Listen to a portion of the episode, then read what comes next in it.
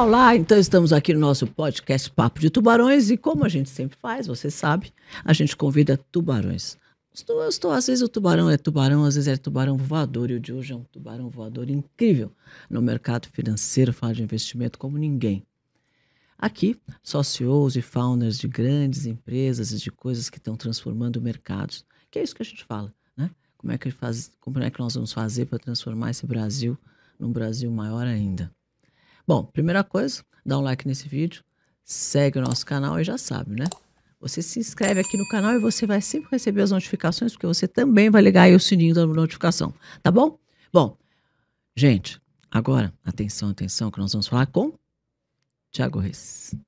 Tudo bem, querido? Tudo bem, Cris? Prazer enorme aqui revê-la novamente. Muito bom te ter aqui. Maravilhoso aqui esse estúdio, hein? Nunca tinha vindo em algo tão, tão Inovador. bem inovador e com uma produção aí de primeira. É, então, mas você sabe que eu tenho que inovar, né? Todo lugar que eu vou, claro, eu quero inovar de algum jeito. Aí eu falei, o que, que eu vou fazer de diferente no podcast? Já sei. Tirar aquela televisãozinha e vou pôr uma tela atrás. Ficou bonito. Não ficou legal? Ótimo. Que bom, fico feliz. Pelo menos a gente deixa a nossa marca em alguma coisa diferente. Se eu não fizer alguma coisa nova, eu sempre vou ficar achando que eu estou fazendo mais do mesmo. E eu não faço, eu falo para todo mundo que não pode fazer mais do mesmo. Ah, vou levar essa comigo. Então, chega de mais do mesmo. A gente tem que fazer sempre diferente. Tiago, quem é Tiago? Tiago by Tiago, me conta. Legal. Bom, meu nome é Thiago Reis, sou fundador da, da Suno Research. É, eu imagino que a maior parte das pessoas querem saber mais da minha, vamos dizer assim, vida profissional, né? É. Eu comecei é, minha carreira ainda no colégio, né? Eu estudava aqui em São Paulo, no Colégio Santa Cruz, e vai chegando ali no, no final do, do colegial, nem sei se é colegial hoje o nome, Também não sei mais. vai mudando os nomes, mas enfim, nos últimos anos da escola, o- o- as pessoas começam a pensar, né? E aí, o que, que você vai fazer da vida? Qual que vai ser a sua carreira e tal? Até os 18 anos, a vida vai, no- geralmente Te cobra, você né? segue um caminho meio normal, né? É, e, e as vidas começam a seguir caminhos diferentes, geralmente depois é, do colégio, né? E naquele momento, isso era 2003, vínhamos, é, vínhamos de, uma, de uma eleição em 2002 que é, chacoalhou muito o mercado, né? Bolsa sobe, bolsa cai. E no começo de 2003, é, eu comecei a me questionar, porque eu ia me formar naquele ano, o que, que eu vou fazer da vida. E, só se falava no Jornal Nacional de Ibovespa, cai, o dólar sobe, o risco país, que hoje nem se fala mais tanto, mas naquela época se falava É, foi bastante. quando entrou o Lula a primeira vez, Foi, não foi foi? na primeira eleição É, eu me lembro. tinha é, um temor muito grande que Sim, é, as coisas poderiam ir de mal a pior. é, e, e aquilo lá chacoalhava muito o mercado, chacoalhava muito o dólar e tal, e era o tema na TV, né? Naquela época a gente se informava pela TV, Jornal Verdade. Nacional e tal. Hoje, com certeza, a gente se informa de outras formas, É. mas era assim que a gente se informava naquela época. E isso aí é, mexeu com a minha curiosidade, né? O que, que é isso? O que, que é aquilo? E é, meu pai, por sorte, ele era um investidor de, de subsistência, vamos dizer assim, né? Como tem vários hoje investidores no Brasil, naquela época era bem mais raro. Devia ter uns 50 mil investidores no Brasil, hoje tem 100 vezes mais, são, só, são quase 5 milhões de investidores no país. É, Aqui. ainda é pouco, mas é, em termos percentuais, mas naquela época era muito menos. Então, eu, de certa forma, eu tive essa sorte. E daí ele me deu suporte para começar, né? Eu, eu comecei a administrar um pequeno clube de investimentos, que é, hoje se fala pouco, mas ainda é um veículo possível. Comecei é, administrando o valor de um carro, um carro popular, é, comprando e vendendo ações. E o negócio foi indo bem, né? Foi trazendo mais gente para investir Hum, é, no clube, Family and Friends, né? Como, uhum. como quase todo mundo Todo mundo começa. começa. E o negócio foi continuando indo bem. É, o Brasil pegou também um ciclo positivo naquele momento e a gente foi até melhor do que o Ibovespa, bem melhor. E daí depois transformei isso num fundo. é, e daí depois vendi minha participação para outro sócio que eu tinha no negócio. E é, fiquei um ano sabático. Na verdade, eu pensei até me aposentar. Na verdade, quando eu saí é, da, dessa gestora que eu montei, a ideia era aposentar. Só que depois de três meses. Queria aposentar com quantos anos? 30.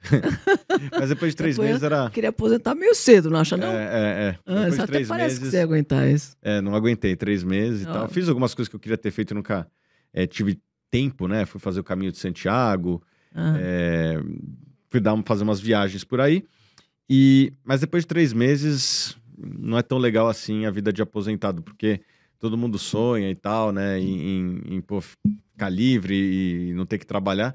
Mas o problema é que a maior parte das pessoas da cidade não, não, não, não tem, não estão nessa condição. Então, eu ficava sem fazer nada o dia todo, né? Então, Deus não, tinha, não tem amigo para para acompanhar. Sabe qual era o pior? Eu- fiquei desempregado uma época que eu brinco desempregado quando eu vendia é. Uhum. E aí eu vendia é, não- eu, eu já tinha me desvencilhado dos importados, porque eu falei, vou me dedicar a é.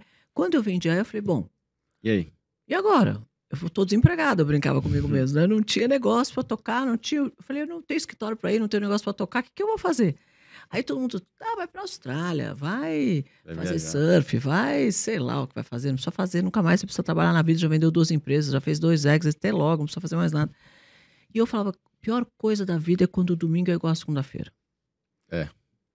Aí você não faz mais diferença entre sábado. Eu- o que é legal do final de semana é quando você espera por ele, vai descansar, vai passear, vai não sei o quê. Então, olha, no sábado eu faço aquilo, no domingo eu faço aquilo. Quando todos os dias são iguais e tanto faz, domingo ou segunda, e segunda e terça, sábado domingo é tudo igual, Deus me livre. Exatamente. Tá eu louco. passei por essa e em três meses eu já estava buscando outras coisas para fazer. Ah, E, e daí, é, eu me lembro que na época que eu é, analisava ações, lá por volta de 2011, eu fiquei encarregado de é, analisar ações americanas. E naquela época, a gente tinha, a gente não tinha no Brasil essa cultura de investir fora, acho que de certa forma eu fui um dos pioneiros, né? E lá fora a gente tinha empresas que a gente não tinha no Brasil. O Brasil é muito sistema financeiro, seg- segmentos tradicionais, né? Banco, seguradora, setor elétrico, empresas de commodities, né? Petrobras, Vale. E lá fora me deparei com várias empresas de internet, é, Booking, Google, Facebook. E eu vi que essas empresas elas tinham algumas características interessantes. Elas conseguiam crescer porque a internet crescia, ainda cresce, mas naquela, Escala, naquela né? época crescia muito mais rápido. Você conseguia é, vender globalmente, né? não só para quem estava no Brasil, e 24 horas por dia. E, e isso me chamou é, a atenção e eu falei, pô, o que, que tem de negócio de internet que geralmente conseguem crescer gerando caixa? É, ou seja, geralmente é um business bom e investimentos. E daí eu descobri uma empresa chamada Morningstar, é uma empresa listada na bolsa, inclusive, né? Tem um valuation bem interessante. E, e eles tinham esse modelo de assinatura, né? Uma espécie vai de Netflix da análise, né? O consumidor ele paga uma mensalidade e recebe é, conteúdos de análise de investimentos. A Morningstar começou lá atrás fazendo isso, daí eu falei, poxa, não tem ninguém fazendo isso no Brasil. É, vou, vou replicar esse modelo e assim começa a Suno é, Research, né, que é a empresa começou no começo de 2017. A gente deu sorte também, né? Pegou um mercado mais favorável, um período É de queda da taxa de 2015 foi uma juros. paulada, né? É, talvez se a gente tivesse começado alguns anos antes, é, talvez a gente tivesse enfrentado um mercado bem mais difícil É. e talvez é, desistido. Mas, enfim, sorte ajuda também, né, Cris? Sem dúvida. Você falou que a sorte me achou trabalhando, mas me achou, né? É, é, exatamente. É, também tivemos outros azares, né? Mais recentemente um, um mercado mais desafiador, etc.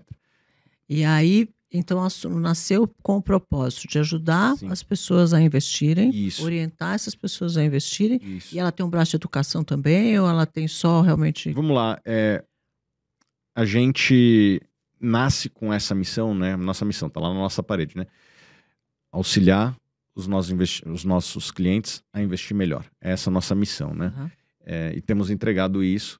A gente tem todas as nossas é, recomendações, tem performado bem acima dos benchmarks. Os nossos Quanto você também. tem de custódia hoje? É, hoje a gente está um bi 700 nos fundos, né? E temos mais de 100 mil clientes, tanto na asset como na, na- no modelo de assinatura. Uhum. A gente tem por volta de 100 mil clientes. E temos entregado essa missão, né? Assim, a gente... Um dos... Nesse ponto da parte de educação, né? Quando a gente começou a investir, quando a gente começou a criar a empresa, a gente percebeu que um dos gargalos era a formação de investidores, né? Por que, que tem pouco investidor? Porque tem pouca informação, tem pouca educação a respeito da classe de ações, fundos imobiliários, etc.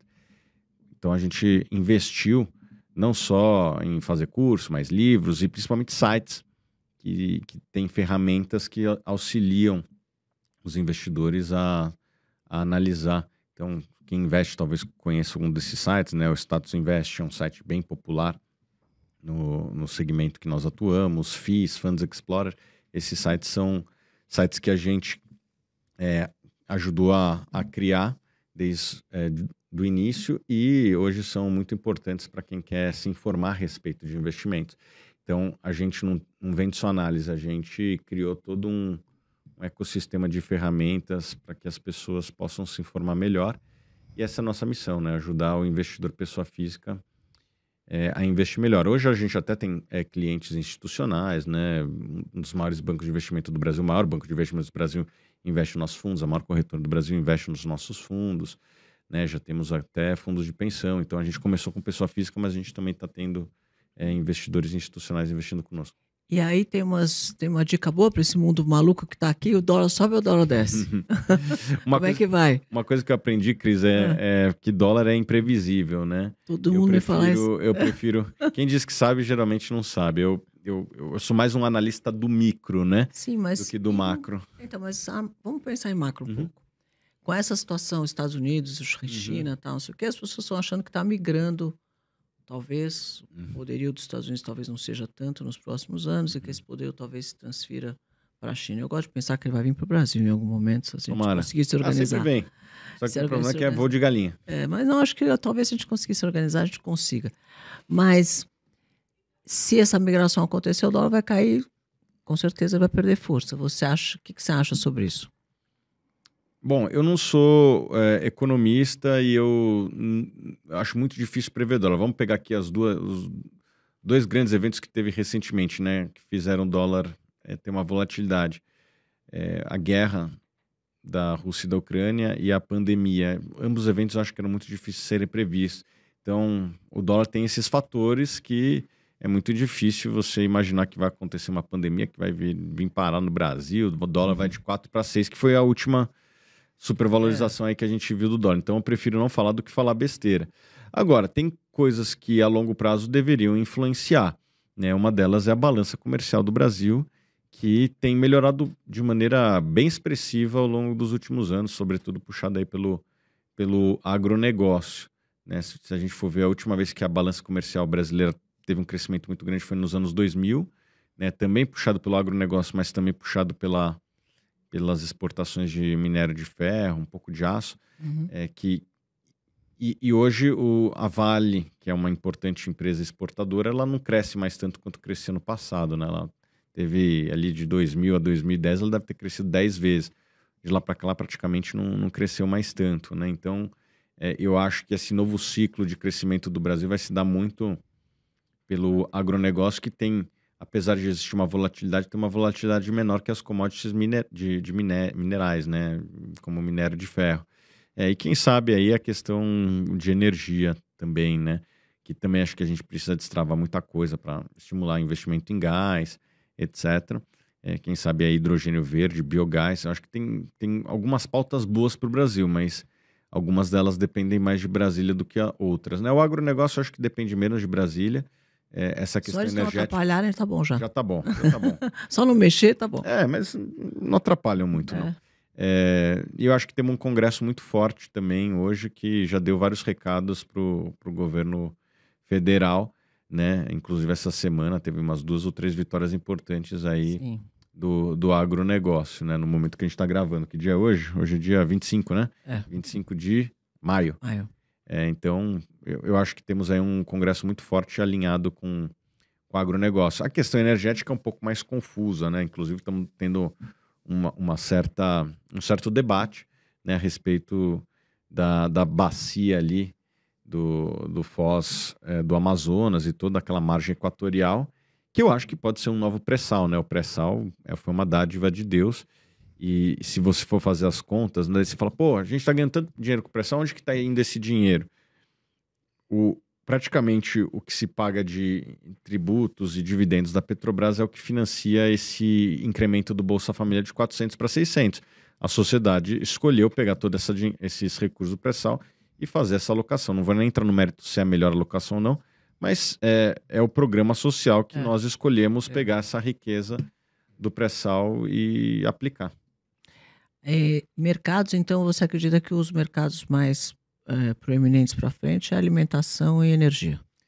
Eu acho que sim, né? É, inclusive nos Estados Unidos, eu estava conversando com um dos caras que mais entende de mercado energético, ele falou um negócio interessante. O, o investimento nesse negócio do shale gas nos Estados Unidos e tal, foi mais ou menos, é, representou mais ou menos 40% do PIB incremental dos Estados Unidos. Os Estados Unidos cresceu mais ou menos 3% ao ano aí nos últimos 15 anos, e a questão energética representou 40% desse crescimento no período. O Brasil poderia fazer a mesma coisa. Nossa, o Brasil tá, tem a faca e o queijo tem, na mão. Tem, tem muita coisa para fazer aqui. Tem. Né, a questão de e, e, e, acho que alinhado também com o futuro da, da questão da transição energética, sabe? Então, mais energias renováveis. É, o próprio gás, ele substitui bastante o uso do petróleo, né? É, então, acho que tem muita coisa para fazer aqui. O problema da questão energética é que precisa de muito, muitas autorizações, muitas coisas que dependem um pouco de Brasília ter boa vontade. Vamos ver se esse governo vai ter. É. Moedas, vamos falar de, de moedas. Você é cripto, você é a favor, é contra, gosta? É, acha que tem que ter uma carteira de cripto é, eu, carteira ou não? Eu não invisto, não. O pessoal não? de cripto não gosta muito de mim, porque o pessoal acha que, que quem não investe está fazendo errado. Bom, respeito lá a turma, mas eu não invisto, não. E tem um motivo muito simples.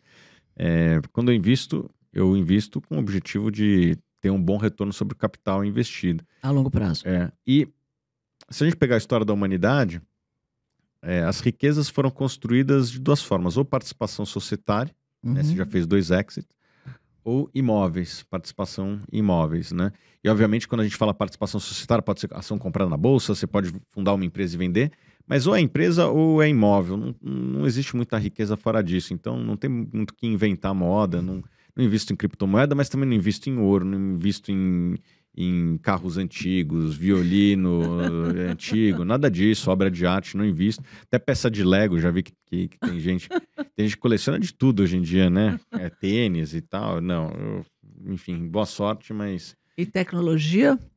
É, metaverso, AI e outras empresas de tecnologia, como é que você. Eu fui um dos primeiros a, a ser um vocal investidor dessas empresas. Eu comecei a investir lá atrás, em Apple, em 2011, que nem eu falei. É, eu me lembro que eu investia, o, era nos últimos dias do Steve Jobs. E, e, eu acho que cada empresa de tecnologia tem que ser analisada eh, de maneira individual. Eu não invisto em, em tecnologia, eu invisto em empresas individuais, né? Uma empresa, uma tese que você gosta é, naquela lá. É, exatamente. Eu gosto de algumas ali, né? Então, Apple, Facebook, Google, a própria Amazon, acho empresas interessantes. Uma que eu acabei não investindo, até me arrependo em Nvidia, né? Nossa é, senhora, eu fui tá visitar subindo... a Nvidia quando fui para fui na fui para Vale do Silício. Aquele prédio gigantesco aí, entrei, não tinha ninguém dentro, porque também era meio fim de pandemia e tá tudo meio home office, e lá mais ainda do que aqui. E aquele prédio gigante com ninguém dentro, eu falei, nossa, será que essa empresa vai, hum. né? Porque tão parecia um mortuário, parecia que não tinha ninguém, parecia que a empresa estava parada, você fica com uma má impressão daquilo. Uhum. Só tínhamos nós. Eram, assim, acho que eram 44 pessoas nessa, nessa, é, esse grupo que foi para Vale do Silício e a gente entrou naquele prédio vazio. Falei, nossa, será que essa empresa vai. Aí essa semana a empresa, bum! Falei, nossa. É. Mas enfim, errada. você perguntou de metaverso. Eu nunca entendi muito bem o que é isso. Agora, inteligência artificial, eu eu uso bastante no meu dia a dia para vários aspectos. Na empresa a gente estimula bastante. E é realmente impressionante, é impressionante. O, o, uso desse negócio. É, eu acho que é um caminho meio sem volta. Isso vai revolucionar, acho que praticamente todas as indústrias. É, e é algo para a gente ficar atento. Tem, tem, tem, a gente faz um exercício de futurologia, obviamente, é. mas dá para imaginar que algumas empresas vão sofrer bastante e outras, para outras, pode ser uma oportunidade enorme. Eu acho que, a, que o, é, é como quando eu vi a internet, sabe? A sensação que eu tenho. Eu Sabe também. que quando chegou, que você fala, nossa, esse nossa. negócio vai balançar, mas não sei é. quanto, é. não sei como, não sei Exatamente. de que jeito, mas que vai, vai. É, eu tive essa, essa mesma sensação essa três sensação. vezes na vida. Quando eu vi a internet, quando eu vi o iPhone a primeira vez. Nossa, iPhone é. E essa daí. Essa eu não fui nem o iPhone, foi quando eu vi o primeiro negócio da iPod que ele fez, lembra de uhum, música? Uhum, Aquele primeirozinhozinho. Quando eu vi aquilo, eu falei, meu, esse cara vai transformar a forma do mundo se comunicar. E realmente, depois veio uma atrás da outra, atrás da outra, atrás da outra. Eu lembro que eu era usuária de BlackBerry, amava meu BlackBerry, adorava meu BBM, falava com todo mundo pro BBM, amava, BBM. não sei o quê. E aí, de repente, ele viu com aquele teclado. Eu falei, gente, mas esse teclado, assim, de apertar o dedo, para o moleque que tem unha, aquele Uhum. negócio não, não vai dar certo isso aqui, eu acho que não vai dar certo. Depois eu pensei bem, falei, esse cara vai transformar, vai transformar. Aí veio o, iPad. Aí eu falei, não, agora ele exagerou. Ninguém vai usar um, um computador desse tamaninho e ninguém vai usar um telefone desse tamanhão. Porque ele era grande para telefone, ele era pequeno para computador. Eu falei, agora, essa o, o Steve Jobs errou. Aí, quando, depois, alguns anos depois, hoje, por exemplo, eu tenho Uhum. meu iPad e não vivo sem, né? Então, realmente, esse cara É, e a inteligência artificial é uma coisa que mexe né? com o nosso imaginário. Aonde vai parar? Não sei, mas quando ele produz um texto melhor do que a gente produz, né? E assim, É. é, pô, a gente investiu na nossa educação, a gente é, passou em, em- em provas disputadas aí, e quando o negócio tem uma resposta é, tão boa ou melhor que a sua, é impressionante. frações de segundo. O que eu tenho feito é economizado tempo, porque assim, eu não acho que ele tem. Por enquanto não vi, talvez eu ainda não esteja fazendo a pergunta certa, porque eu sei que Uhum. ali é mais importante a pergunta do que a resposta. Mas, como fazer a pergunta, né? Mas eu andei usando assim, ah, eu preciso escrever um negócio, eu ponho lá o que eu preciso escrever, deixo ele escrever para mim, Uhum. aí depois eu corrijo um pouco aquele É texto isso. e vai. Mas nunca vi, não vi ele sair com um texto assim que eu falasse, uau, Mas eu acho que é o começo, entendeu? Tem, tem algumas coisas que você dá uma Tem fuçada na internet.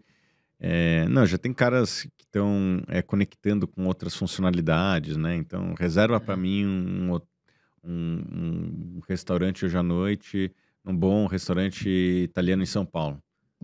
Ele vai lá e faz. Já tem alguns caras que estão fazendo algumas coisas assim que é, é impressionante. tudo, né, na verdade. Dá pra fazer tudo com esse cara. Dá pra fazer tudo. Nossa, que loucura isso. É É, vai ser bem louco essa história.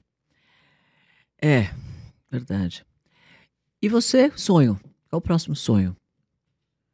Bom, acho que tem várias frentes aqui, né? Eu, eu casei, quem sabe ter filhos é um- uma vontade Família, nossa. sonho. Exatamente. E profissionalmente é continuar entregando. é, Você quer aumentar esse negócio? Você quer diversificar? Você a gente está investir? abrindo outras linhas, né? Mas assim, as, as linhas que a gente tem, é, acho que já estão, já, já estão, vamos dizer assim, já estão existentes, né? Elas já existem. Uhum.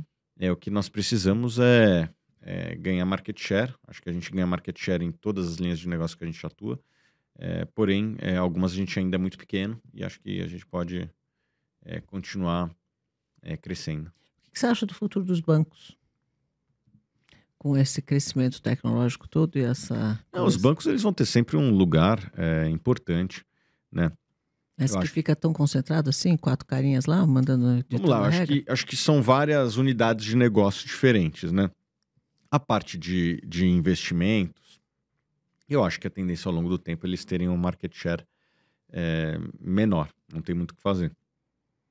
É, tem outras partes que eu, que eu, que eu não sou tão... Empréstimo também, né? Empréstimo acho que não. Empréstimo acho que vai continuar sendo eles, porque o balanço deles é muito grande, né, Cris? É, não Mas agora tá tão diversificado, né? Tem tantos pequenininhos fazendo esse trabalho. É, mas eles não têm mais- balanço para emprestar, né? Você pega, você pega, o- você pega essas fintechs, elas praticamente não são muito atuantes em crédito ainda, né? Uma outra linha. ah, Elas ainda não são crédito. repassadores de. né? Daqui a pouco elas podem ser, né? É, é que o, dif- o difícil é ter funding é, barato, como tem um Banco do Brasil, um Itaú, né? E o próprio balanço. Você pega lá o balanço do, do Itaú, deve ser, sei lá, 250 bilhões de reais. Com esse balanço, ele pode emprestar mais de um tri aí, se ele quiser. Se ele esse- quiser, é com bom. essa questão de Basileia, né? Que, que ou seja, assim, para quem não conhece, né? Basicamente, um banco ele só pode emprestar algo proporcional ao tamanho do, do, do- do capital que os sócios têm lá, né? É, e o capital de sócios do- de outros bancos é, é muito pequeno perto do todo. Talvez se eles fizerem mais emissões ao longo do tempo e tal, talvez eles ganhem tração. Mas eu acho que crédito, crédito, é muito difícil o banco ser substituído ao longo do tempo. Assim, crédito para pessoa física mesmo, porque a distribuição é importante, né? É. Então eu, eu sou menos otimista. Eu acho que talvez perca um pouco, né? Mas menos do que em outras linhas. É, essa última lei que vai regulamentar os ou taxar os investimentos exter- externos, etc. Acha que isso vai mudar um pouco Tá. o mercado nesse aspecto? As pessoas vão começar a investir mais no Brasil ou vão mudar um Hum, pouco as operações? Vamos ver. O que você O, acha que vai incrível acontecer? que pareça, o, o- Você acha que o Bra- passa primeiro? Passa essa lei? Bom, é, eu não sou um expert, mas assim, as pessoas que eu consulto, elas são é, pessimistas que vai passar, ou seja, são otimistas, né? Hum. É, acho que vai ter dificuldade de de Passar. passar. Tomara, né? Assim, tributação a gente tem que dar um basta, né? Tipo assim, já, pagamos muito, pessoal, se vira com o que tem, né? É, porque a sensação é a seguinte: você pagou imposto para produzir, você- né? Porque seu IPI você paga no Brasil que nenhum lugar do mundo tem. Você paga imposto para produzir, você paga imposto em cima do funcionário que você tem, que você tem ali para te ajudar a produzir. Uhum, Depois você paga imposto para circular a mercadoria, que depois, na hora que você vende, você paga imposto de novo para circular a mercadoria. uhum. Depois você paga PIS, COFINS, PIRA, etc. Aí depois você paga imposto de renda, porque se depois de tudo isso você ainda fizer uma mágica gigantesca e sobrar dinheiro, aí você paga imposto de renda sobre esse dinheirinho que sobrou. Já pagou imposto de renda. Aí você, então você está pagando desde a época que você começou a produzir, né? Voltamos lá, PI, PIS, COFINS, IPCM, etc e tal, tal, imposto de renda. Você pagou tudo até o final da cadeia. Aí depois que sobrou um dinheirinho que sobrou, você aplica. Aí agora você vai pagar a sua aplicação também. Aí, aí fica um pouco mais pesado, né, amigo? Tá assim, acho que passou. Não é que eu não, não acho justo pagar imposto, acho que é justo pagar imposto. Porém, não dá para você pagar do começo ao fim da Sim. cadeia, aí sobrou um pouquinho, esse pouquinho agora, sabe o que acontece? Vou aplicar, porque a hora que eu cair o mercado, eu tenho esse dinheiro guardadinho aqui. Aí se eu Uhum. pagar imposto sobre esse dinheirinho que você deixou guardadinho aqui. Aí fica um pouco mais difícil das pessoas É. quererem fazer qualquer coisa no Brasil, porque vai ficando cada vez mais difícil você ganhar dinheiro, A né? maior parte dos impostos, eles, eles vão para Brasília, que está muito distante das necessidades de cada indivíduo, né? Então, é um dos motivos para a gente pagar imposto, é para a gente ter serviços como contrapartida, né? Só que a gente manda para uma, pra uma cidade que está muito Distante distante de nós e não sabe né? quais são as nossas necessidades, né? As, as, vou falar das minhas necessidades. Pô, aqui em São Paulo, eu acho que segurança é uma questão Seríssimo. que é, que é um valor importante para as pessoas, né? É, pô, adoraria que tivesse mais recursos aqui, né? Para investir em segurança, porque às vezes o, o cara que está ali em Brasília não sabe qual é a necessidade. Eu estou falando da minha necessidade. Tem gente que, pô, a necessidade de saneamento, tem, tem regiões que, que a Saúde. necessidade é, é outra, né? Então, é, pô, construir uma escola. Então, eu, eu acho que isso é uma das coisas que a gente deveria rever no Brasil também, né? A distribuição dos impostos para ele ficar mais próximo de quem contribui e entender melhor as necessidades deles. Voltando para o nosso assunto AI, por falar nisso, né? O, esteve aqui comigo o Álvaro Chocair, que aliás Ah, é incrível. cara. maravilhoso. Que aliás, a gente assiste o programa dele porque ele é bárbaro. E ele falou uma coisa que eu achei muito interessante, que eu não tinha pensado. Vou, vou compartilhar aqui com você. Hum. Ele falou que ele acha que com o futuro não vai ter mais governo.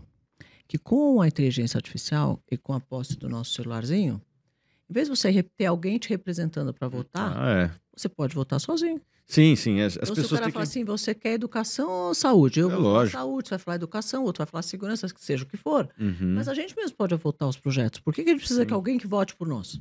É, a, a democracia, do jeito que a gente conhece, conhece ela, ela é, Tá ganhou muita adaptada. atração nos Estados Unidos, né? Essa questão de Câmara, Senado, foi, foi criado lá atrás, e eu entendo a necessidade, porque assim, você tinha várias comunidades Precisam ser representadas. que precisam ser representadas. Então, cada uma escolhia, pessoal, aqui, quem que vai nos representar lá no, no governo central? Daí nós escolhemos, né, aqui o representante para nos mandar para lá, porque naquela época, obviamente, as telecomunicações Não elas eram mais frágeis. Agora, com a internet do jeito que é, a inteligência artificial É. do jeito que é. e Será que a gente precisa de um intermediário entre as nossas vontades? Pois é. Né, eu- Olha que pergunta interessante. Eu, eu- é óbvio que é, o governo, é, aliás, não só o governo, acho que quase todas as instituições, a sua primeira missão é a sobrevivência. É. né? Não sei se eles vão entregar tão facilmente é, o, O poder que tem, mesmo porque é muito rentável, né? Sem dúvida, mas assim, você gastar 500 milhões, sei lá, para o fundo partidário, podia ser bem usado na segurança, aqui ou ali ou ali. Ah, é. para que a gente gastasse a grana com essa gente. Talvez não precisasse, né? Então, quem sabe, eu não acho que é uma coisa agora, mas pensando a longo prazo, realmente pode ser uma coisa e que... eficiência também, só para dar um exemplo, né? Quantos processos existem lá no STF? Né? Eu- eu- 50 mil, eu não sei. É muita coisa. Pô, eu acho que inteligência artificial poderia ajudar a fazer uma leitura e, quem sabe, sem também tanta influência, né? Mais É. rápido e sem é, Tendência. tendência. Né? Isso em geral, eu acho. Então, acho que com o tempo. Mas eu acho que a votação é meio óbvia que ela seja feita cada um por si no seu próprio aparelho celular. Uhum. Ah, seria bom. Não era óbvio. Não é óbvio. Quando você pensa, fala, não é óbvio. Quando Lógico. ele me falou, eu falei. Você tem um- uma razão. É É, queremos mais impostos? Pessoal, queremos mais impostos? Vocês estão achando que está precisando de mais fazer? O que vamos fazer com o dinheiro que está aí? Põe aqui ou põe ali? Deixa o povo escolher. Seria Aí ia voltar para o nosso plebiscito antigo. Uhum. Antigamente se fazia muito, né? Vai voltar para isso no- lá, só que lá com a internet. Achei bárbara a ideia dele. Falei, é verdade, isso aí deve, isso deve acho que vai entrar em vigor em algum momento. Mas, por É, o enquanto, problema é que quem decide tem que. Não somos, quem decide se vai para isso não somos nós, né? Vai ser um, um Congresso, um Senado, sei lá. é, vai demorar um pouquinho. Senadores, estamos abertos a abrir mão de poder para que o cidadão possa votar no nosso lugar? É eles que vão decidir. E hoje tem um conflito de interesse tão grande, É, né? exatamente. Já existe, né? Vai existir mais ainda. Bom, carteira. Então eu vou começar a investir. Comecei Uhum. hoje, começar a investir. O que, que eu começo como? Tenho lá 10 mil reais. Posso começar com 10 mil reais? Opa, hoje em dia com, com menos você já consegue investir. Hoje em dia é Tá super fácil. Maravilhoso. Super fácil, pode começar com o dinheiro que você quiser. Tá bom, peguei esse dinheirinho lá, 5 mil. Tá. Quero começar a investir, faço o quê? Bom, é, eu acho que antes de tudo é, é importante você entender quais são os seus objetivos. Né? Assim, Eu quero ganhar dinheiro. Só sei o seguinte: eu vou investir, quero ganhar dinheiro. O que, que eu faço? tem, tem muita gente que o objetivo não é ganhar dinheiro, é preservar o dinheiro, é, é ter uma liquidez imediata. né? Então precisa entender a, a sua motivação. A sua motivação é, é ganhar dinheiro, é Isso. Vamos investir para tentar ter o maior retorno possível em cima daquele dinheiro. É, fazer render o o seu dinheiro um pouquinho acima da inflação, vai. Bom, é bom. Então um pouquinho acima da inflação já é um pouco diferente do que do que ganhar você de está ganhando dinheiro, está Sim, acima da é. inflação, está ganhando. precisa ver o que, qual que é o seu objetivo. É transformar esses 5 mil no máximo de dinheiro possível? Geralmente seria correr mais risco. Não, é só um pouquinho acima da inflação. Isso. Eu acho que hoje em dia você. Bom, até dar um passo para trás aqui, né? Eu, eu abriria a conta numa, numa corretora, é, porque geralmente lá a prateleira de produtos ela é mais Mas. ampla, ah, né? Então tem várias é, oportunidades lá. E daí você entender quais são os seus objetivos e o seu perfil de risco, né, Cris? E aí, o que, que eu faço? Ó, tem um monte de gente aqui, eles estão querendo investir. Eu faço. Ele liga no telefone para uma corretora e fala: Ó, eu tenho aqui 10 mil reais, como é que eu procuro? Ligo para a corretora? Uhum. Como é que Hoje começa dia no você faz- começo? hoje você joga no Google, bota a corretora lá que Tá bom, aparece.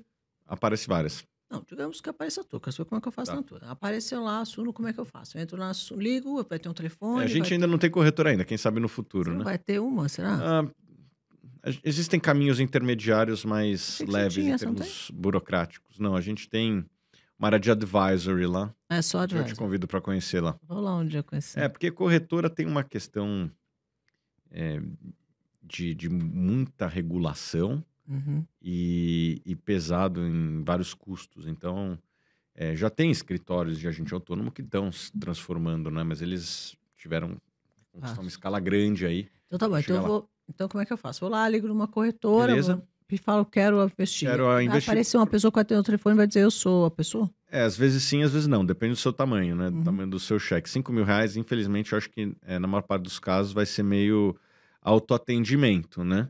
E daí você tem que fazer quase que um, autoexame para entender seus objetivos. Uhum. né? Mas assim, de, como, como uma regra de bolso, geralmente quanto maior o seu prazo de investimento, mais risco você pode correr e mais exposto à renda variável você pode estar. né? Então, fundos como ações, ações, fundos imobiliários podem ser uma alternativa. Quanto mais curto for o seu objetivo e menos risco você puder correr, mais você deve expor a produtos de renda fixa que no Brasil, infelizmente, ainda pagam bastante. Agora, imobiliário. Deu uma loucura o mercado imobiliário na época da pandemia. Uhum. Tudo meio, até eu chamo isso de desorganizado, porque as Uhum. coisas perderam um pouco o pé, etc. Isso volta? Isso está voltando? Isso vai ser como daqui para frente? Vamos lá, eu acho que existem vários mercados imobiliários, né? Primeiro, existem vários segmentos e, e existem várias geografias, né? Hum. É, o, o mercado de fundos imobiliários, ele vinha pré-pandemia muito quente, muito quente. Tinha, faltava fundo no mercado, assim, tinha Hum. mais gente querendo comprar do que tinha ativos disponíveis e, e, e pré-pandemia estava muito forte em termos de valorização. Veio a pandemia e caiu no primeiro momento, depois se recuperou, está se recuperando Inclusive, essa semana aí atingiu a máxima de alguns meses, mas ainda um pouquinho abaixo daquela máxima pré-pandemia. Eu não diria que hoje existe um exagero na precificação de fundos, de fundos imobiliários. Eu diria até que estão, na média, um, pouco mais baratos do que deveriam estar perante ao yield que pagam, perante ao valor de reposição dos imóveis. E tem algumas categorias que essas realmente estão é, muito descontadas, muito estressadas, né? é, vamos dar nomes aqui, principalmente o segmento de lajes corporativas. Né? Esse, esse segmento sofreu. sofreu muito, não só no Brasil, como fora. Né? Assim, as vacâncias em São Francisco, Nova York, estão extremamente elevadas. Acho que não tem no, nos livros uma, é, uma vacância tão alta nessa home office que não acabou ainda, né? Para lá fora, então. É, o home office, ele veio, ele veio para ficar é, pelo menos essa sensação, né? É, e lá fora, então, mais ainda do que aqui, né? Lá fora, é, eu estava conversando com, com, um amigo que tem empresa lá fora, ele falou, meu, eu não consigo contratar mais ninguém é, se tiver que trabalhar presencialmente segunda ou sexta, assim, as pessoas não querem mais trabalhar presencialmente lá fora. No Brasil também não, mas como falta emprego, o pessoal aceita. Mas lá fora, é, isso que é bom de você ter uma economia ativa, né? Quem mais se beneficia é a classe trabalhadora, né? Que tem a opção de, de, de escolher o emprego e quando vê, bota exigências do tipo, não quero trabalhar de segunda a sexta no escritório e, e, o, e a empresa que não seguir isso vai ficar sem, sem mão de obra. Não sei, viu? Eu tenho uma certa questionamento em relação a isso, porque eu tenho visto grandes empresários de uhum. vários segmentos aqui e fora. Sim, sim questionando muito a história do home office, porque não é operacionalmente interessante para a empresa, não porque o cara precisa estar lá, mas você não consegue fazer um trabalho é, é. com o mesmo tipo de comprometimento, nem com o mesmo tipo, com o mesmo tipo de comprometimento, nem com o mesmo tipo nada. A gente sabe disso. A, a, a, eu não vou entrar nesse mérito, Cris. O aproveitamento mas... é muito baixo. Mas, o, então, o ponto é que, que o trabalhador já não quer mais, né? Então, mas ele vai ter que voltar, né? Porque senão ele vai ficar, vai ficar sem opção. Porque Essa muitas é empresas estão dando uma. Assim, eu não aceito ninguém home office, por é. exemplo. Bom. Eu tenho um monte de gente que está nesse mesmo caminho. Outro dia eu tive. Se você estivesse nos Estados Unidos, você teria mais dificuldades. Então, eu estava falando com o Tim Draper outro dia sobre isso. Aí falei para ele, como é que está? Ele falou: olha, eu tô ainda, eu tô meio a meio hoje, mas eu estou rumo a ficar 100% presencial. E assim, quem quiser se encaixar, se encaixa. Quem não quiser, não se encaixa. Uhum. Eu, ele falou, vou seguir o, o, Elon Musk. Ele brincou comigo, né? Porque o Elon Musk deu ou vem ou sai, né? E ali ele falou, estou seguindo esse caminho. Eu acho que muitas empresas não andar nos próximos anos vão fazer isso porque você perde a cultura, sabe? Uhum. Isso é muito, muito grave, eu acho, para o desenvolvimento da companhia e da própria pessoa. Uhum. Porque quando ela não troca... É, sobretudo os mais jovens, né? Que ainda não, não tem o network não tem o network e não tem o conhecimento. É. Ainda estão agregando conhecimento. Você ficar trancado em casa, vai agregar conhecimento com quem? Com a parede? É. Fica muito difícil fazer network com quem? Com a parede. Então você não almoça com as pessoas, uhum. você não uhum. conversa, você não troca, você não troca ideia, você não troca experiência, você não troca. Uhum. Eles vão ficar cada vez menos envolvidos ou no negócio, na cultura, no conhecimento, no networking, tudo isso impacta. Uhum. Então, acho que para a própria pessoa a longo prazo é ruim. É. Né? Então acho que não vai acontecer. Mas, vamos lá. Você estava falando dos, das lajes. As lajes. As estão... lajes no Brasil têm sofrido muito, né? Assim, hoje existem dois mercados que, que têm é, uma certa liquidez na bolsa, né? Que é o mercado de São Paulo e o mercado do Rio de Janeiro. Os outros praticamente não têm é, opções de investimento, né? E são os dois grandes mercados onde tem bastante, é, bastante número de empresas, né? É, São Paulo, a região da Faria Lima, essa ainda é, essa está muito disputada, né? As vacâncias são extremamente baixas, mas o resto é, de São Paulo está com uma vacância muito alta e não sei qual a velocidade de recuperação. É. O Rio de Janeiro, a situação é ainda pior, né? Porque é, ali a gente enfrentou vários tipos de crise, né? Crise do Estado, né? Crise na Petrobras muito tempo atrás. A Petrobras, mesmo recuperada, ela, ela fez vendas de ativos e, e acho que também fez um, um certo enxugamento e não precisa daquelas mesmas áreas lá de trás, né? A Petrobras é muito relevante no mercado do Rio de Janeiro. Rio, E é. várias outras crises locais, né? Então a Oi, que era uma empresa que, que, que era muito relevante lá, o próprio grupo OGX, né? Da, OGX não, o grupo X lá do, X lá, do, do, do Ike e tal. Esses daí praticamente sumiram ou tiveram suas operações extremamente reduzidas. Então, o mercado do Rio de Janeiro, sem falar no fim da Olimpíada, fim da Copa do Mundo, que também tinha um pouquinho de área dedicada a isso. Então, o Rio de Janeiro está com uma vacância enorme e a gente, infelizmente, não vê migração de empresas para lá, né? Pelo Não. contrário. contrário. É, então, inclusive dos talentos também do Rio, né? Muita gente, infelizmente, do Rio querendo sair de lá. Então é muito difícil você imaginar qualquer recuperação quando É. você tem muita gente talentosa saindo da sua cidade. Eu acho que não foi só o Rio que viu isso, estado. Assim, eu vi vários estados, muita gente mudando para São Paulo. É, eu acho que depois da pandemia isso foi mais forte ainda, esse movimento, do que antes. Antes acontecia, mas era Uhum. né, ia acontecendo normalmente. Agora foi uma enxurrada de gente vindo É. buscar oportunidade, buscar negócio, buscar coisa. Eu me lembro Agora que quando eu comecei, o, o mercado financeiro ainda era muito forte no Rio de Janeiro. Né? O, o BTG um dia ficava lá, né? o Pactual começou lá. É, a própria XP chegou a ter um escritório lá. Vários bancos começaram lá, né? o Garantia É, é, era lá, depois veio para São os Paulo. fundos grandes. É, Os fundos é, é, ainda tem lá alguns fundos grandes. Esses ainda não sei porque ainda não saíram de lá, ainda estão lá, né? Mas a parte do mercado financeiro quase toda veio para São Paulo aí e saiu do Rio. E enfim, menos menos um setor que emprega bastante e paga bem ali no Rio, né? E aí, agora o imobiliário da parte de residencial tá indo muito bem, né? O que no Brasil? No... É, no Brasil. Não, mais ou menos, Cris. É. É. bem mais ou menos assim, viu? Você- basta você ver a, a um- cotação não das. Subiu muito no- durante a pandemia e depois. É, mas depois perdeu o gás, né? Assim, as empresas listadas na bolsa elas são tanto muito voltadas lançamento, para incorporação de tem tanto prédio. lançamento de incorporação de prédio, né? tantos, É. toda hora, toda hora, toda hora. Teve essa questão da segunda residência e tal, que ainda teve uma, uma ascensão durante a pandemia. Agora, Deu uma esfriada isso aí. deu uma, deu uma bela esfriada de uns dois anos para cá o segmento de construção civil, até porque o juros subiu para caramba, né? O juros ele é muito importante na produção, ou seja, na construção.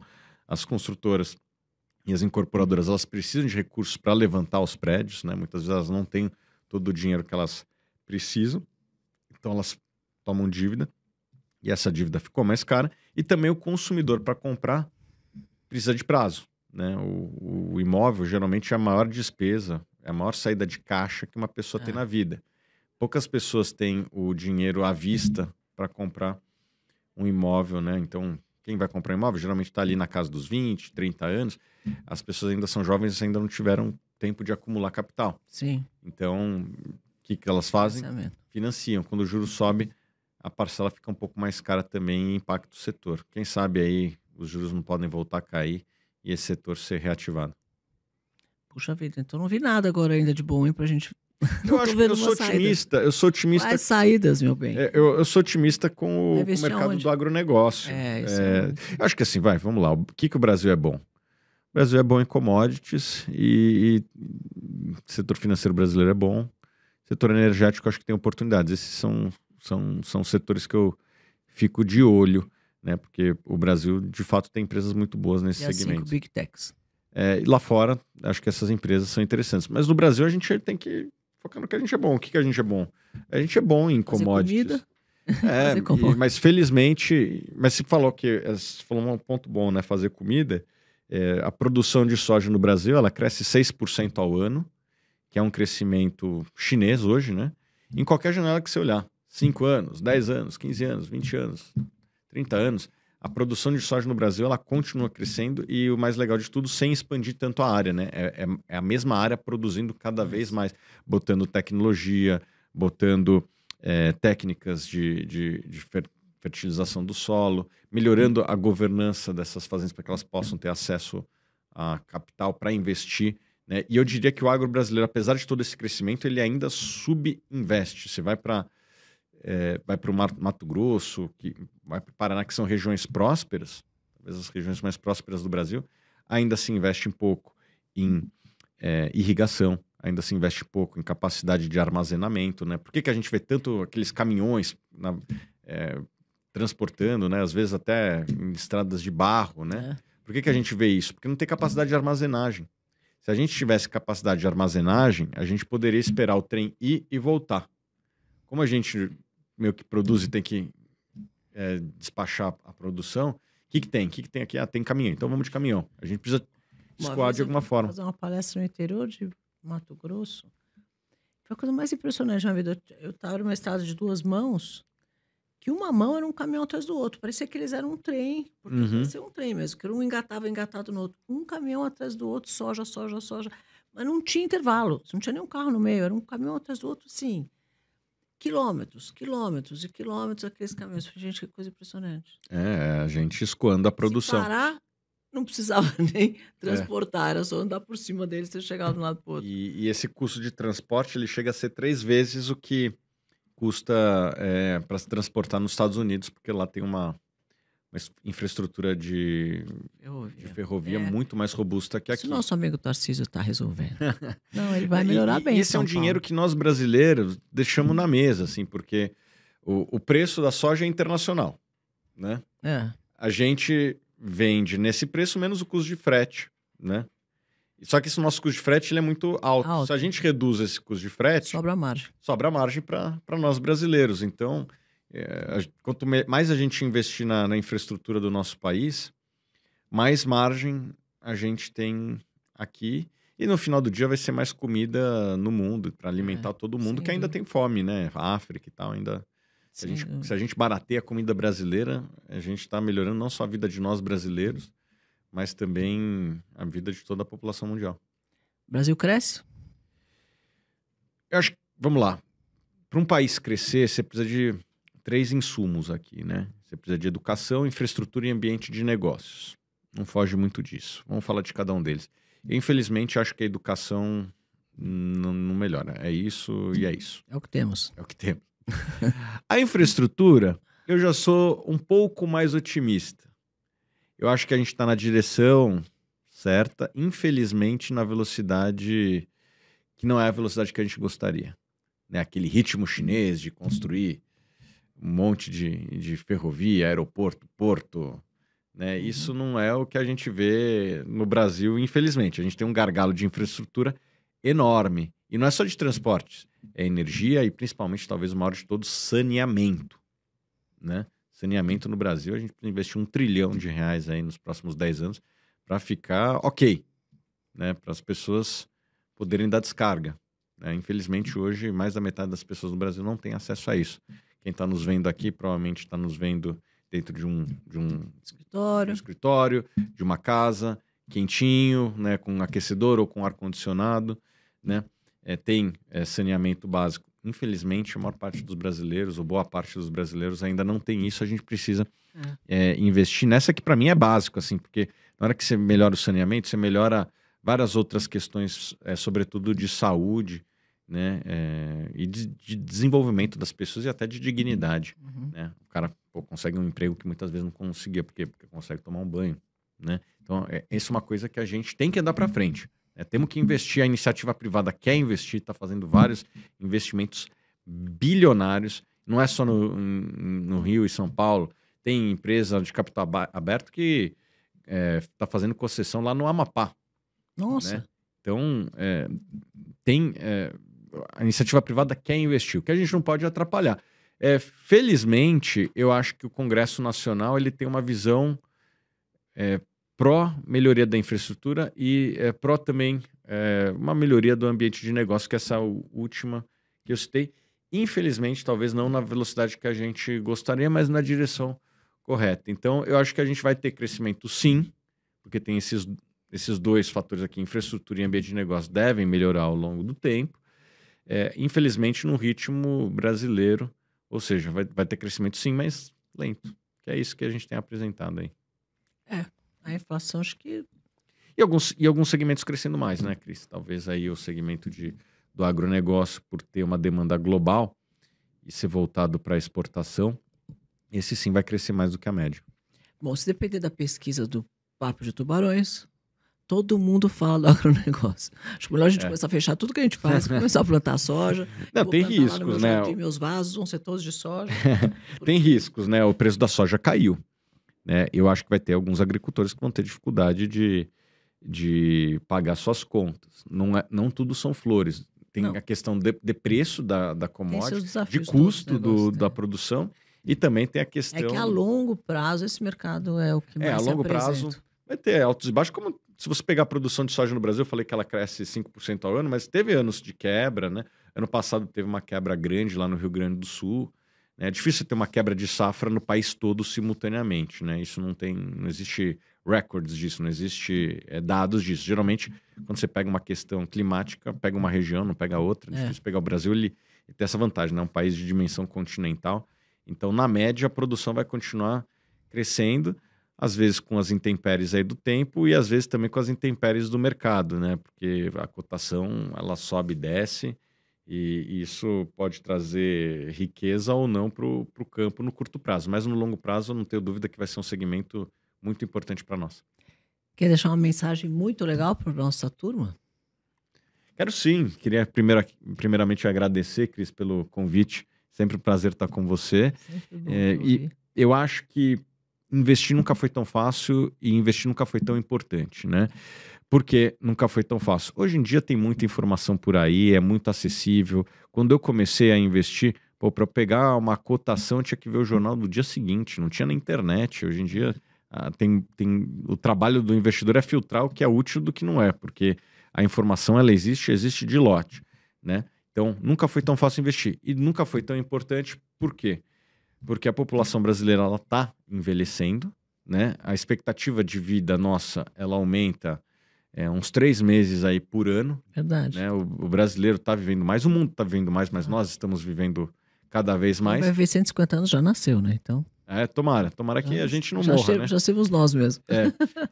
E então as pessoas estão vivendo mais e elas vão ter que poupar para essa terceira idade e está muito claro que depender de governo, que era algo, vamos dizer assim, é, era o que acontecia no passado, vai ficar cada vez mais difícil, né? Porque as contas públicas elas estão cada vez mais apertadas e eu acho que vários países do mundo vão ter dificuldade de entregar o que prometeram aos seus contribuintes na aposentadoria. Então é importante que você não dependa de governo na sua aposentadoria. 80% dos brasileiros ganham na aposentadoria dois salários mínimos ou menos é, do governo, o que é, acho que insuficiente para ter uma é, aposentadoria digna em quase é. qualquer cidade brasileira.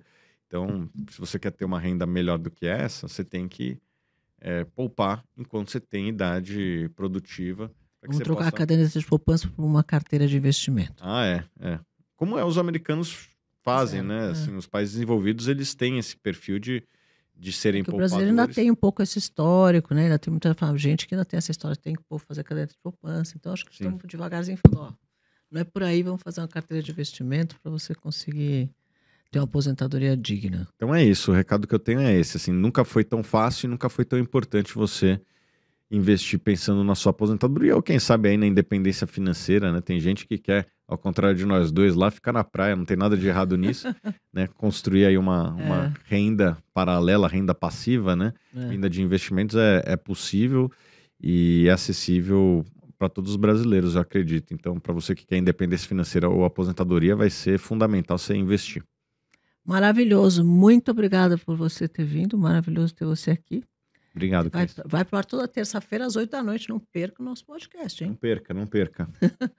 Falamos com o Thiago Reis, maravilhoso, sobre investimento. E você que quer investir seu dinheiro, pega essas dicas e não esqueça de pensar em cada uma dessas coisas, em cada um, em pensar em cada uma dessas coisas que ele falou na hora de escolher onde você vai colocar o seu rico dinheirinho. E, e que presente é esse aqui que eu vou levar para Você vai levar um colágeno maravilhoso e uma caneca do nosso Papo de Tubarões. Beleza, Cris, muito obrigado.